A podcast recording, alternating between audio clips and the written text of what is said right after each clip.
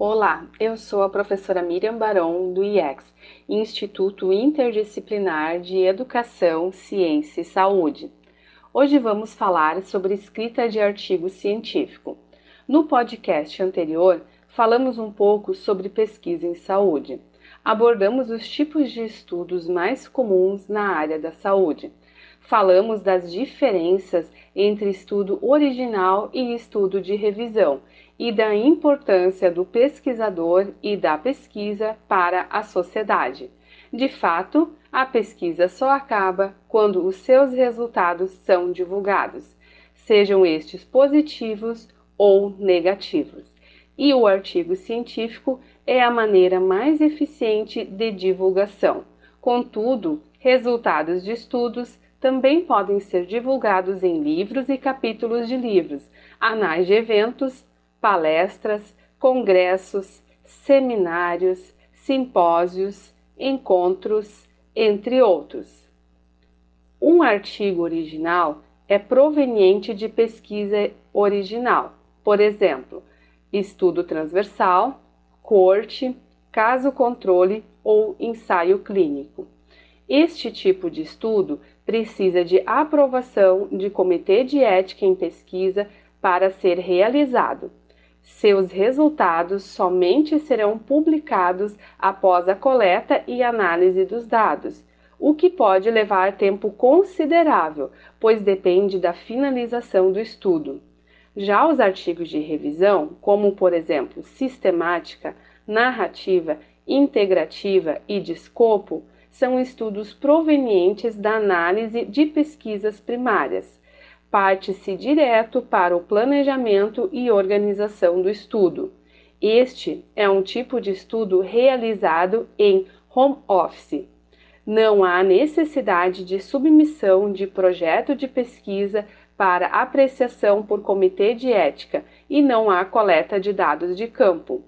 Os estudos de revisão buscam descrever um corpo de conhecimento em busca de uma resposta a uma pergunta de pesquisa, a partir do levantamento de estudos em bases de dados e repositórios.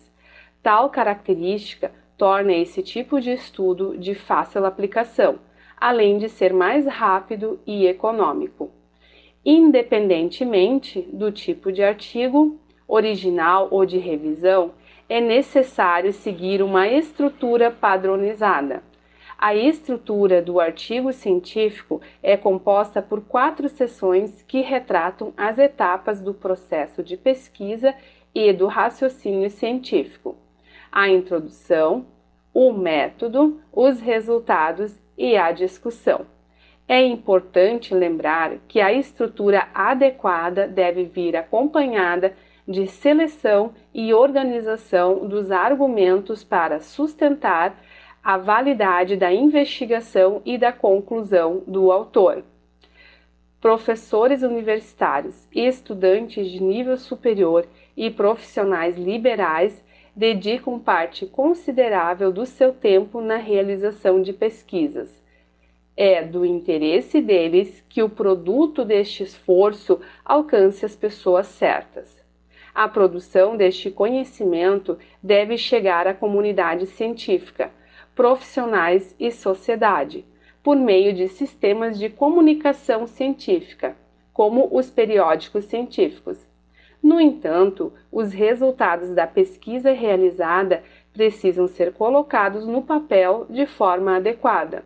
Um texto bem preparado valoriza a pesquisa, e é visto com bons olhos pelo editor e avaliadores do periódico científico. Por outro lado, uma pesquisa bem executada pode não ser adequadamente apreciada pelo editor, devido à forma e relato inadequados do artigo e por não atender às normas do periódico, o que pode levar à rejeição do artigo após a submissão por parte do editor sem sequer ser enviado para a revisão por pares. Este processo pode desestimular jovens pesquisadores que não foram suficientemente treinados para a escrita. O fato é que, mesmo pesquisadores sêniores, já tiveram dificuldades na escrita e, consequentemente, na publicação de seus artigos. Isso mostra que não se começa a escalar uma árvore pelo topo, e sim, inicia-se pelo caule, chegando aos poucos nos primeiros galhos da copa da árvore e, após, se segue para os galhos intermediários, para posteriormente chegar aos galhos mais altos, no topo da árvore. Assim, entende-se que a escrita de um artigo científico é algo que se aprende seguindo uma forma, um método, um passo a passo, e a prática da escrita leva ao seu aperfeiçoamento. Portanto, iniciar escrevendo artigos de revisão narrativa é um ótimo exercício para quem almeja escrever uma revisão integrativa e, no futuro, uma revisão sistemática. Em geral, não se recomenda que o pesquisador inicie na ciência realizando um ensaio clínico. Sugere-se que os pesquisadores iniciem por delineamentos de pesquisa mais simples, para no futuro, eventualmente, se arvorarem em um ensaio clínico. Este foi mais um podcast do IEX. Agradeço a todos os ouvintes pela atenção e até o próximo encontro.